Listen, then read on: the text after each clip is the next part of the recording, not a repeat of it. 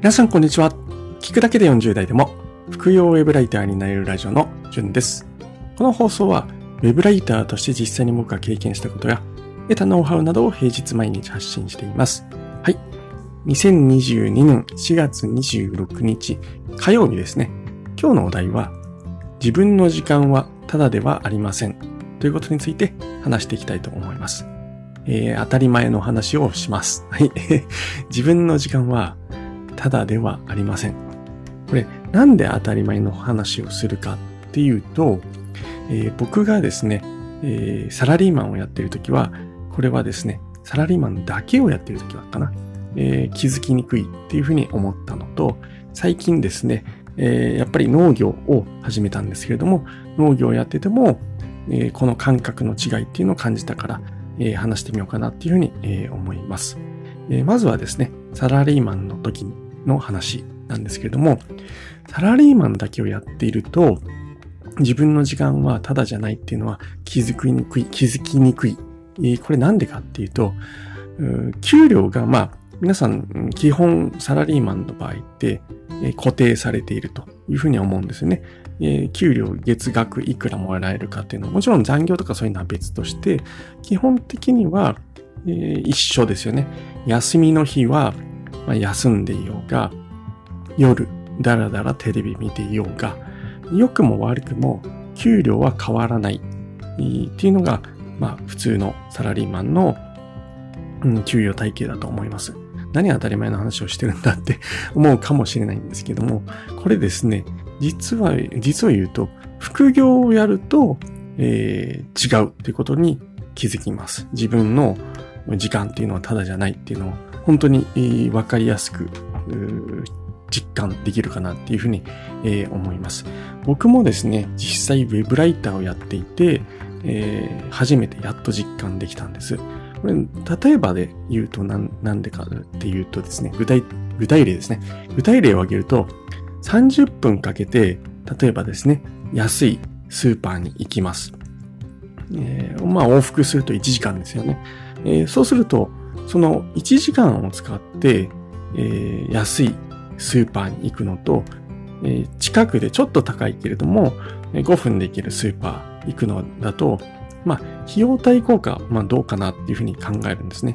えー、例えばその1時間あれば、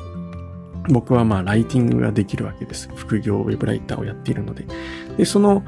ライティングで、えー、まあ、時給として例えば2000円稼げるライターです。ってなった場合、その遠くのスーパーに1時間かけて往復するためには、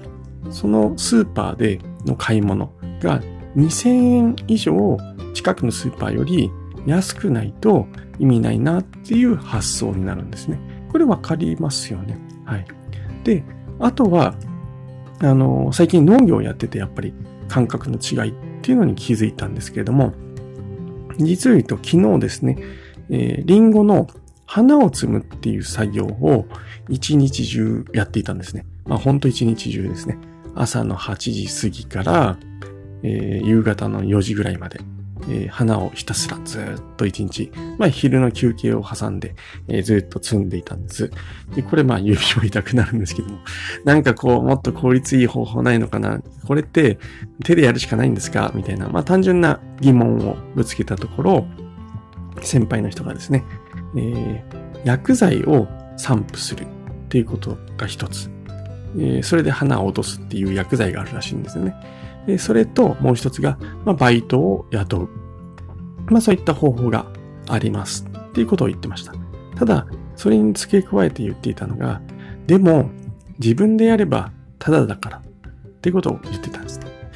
あ、そっか。まあそういう発想になるよなっていうふうに僕は思いました。自分でやると、ただ、薬剤は薬剤を買うお金がかかってしまう。バイトを雇うと、バイト代を時給制で一人頭900円とか800円とか払わなくてはいけないっていうこと。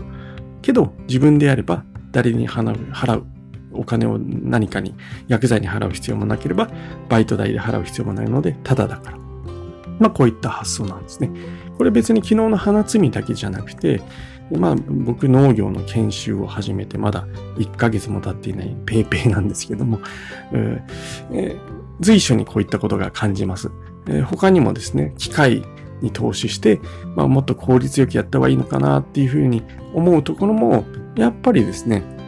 自分でやればお金はかからないから、時間をかければタダだからっていうふうに言われたんです。これ、あの、別に考えてほしいのは、経営者マインドを持ってですね、機械などの設備に対する費用対効果、購入して、それが本当にね、あの費用対効果があるのかっていうふうに考えた上で自分でやる。自分の時給を考えた上で、それでも設備はちょっと高すぎるから自分でやった方がいいよっていうふうに考えてあるんであれば、それは別なんですけれども、そうじゃないんですよね。自分の時給はただだから、機械に設備投資するよりも自分がやった方がいいっていう発想なんです。でこれ、あんまりですね、まあ時間 時間とかっていうと、まあ聞いてる人も皆さん疲れちゃうと思うんですけども、やっぱりですね、それでもメリハリをつけて自分の時間を効率的に使えていれば、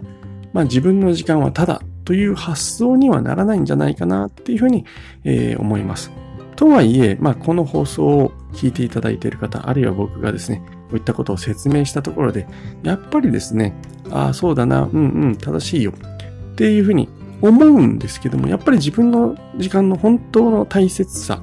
これを実感するにはですね、聞いててもやっぱりダメなんですね。一番は、やっぱり自分の時間を使って稼ぐ、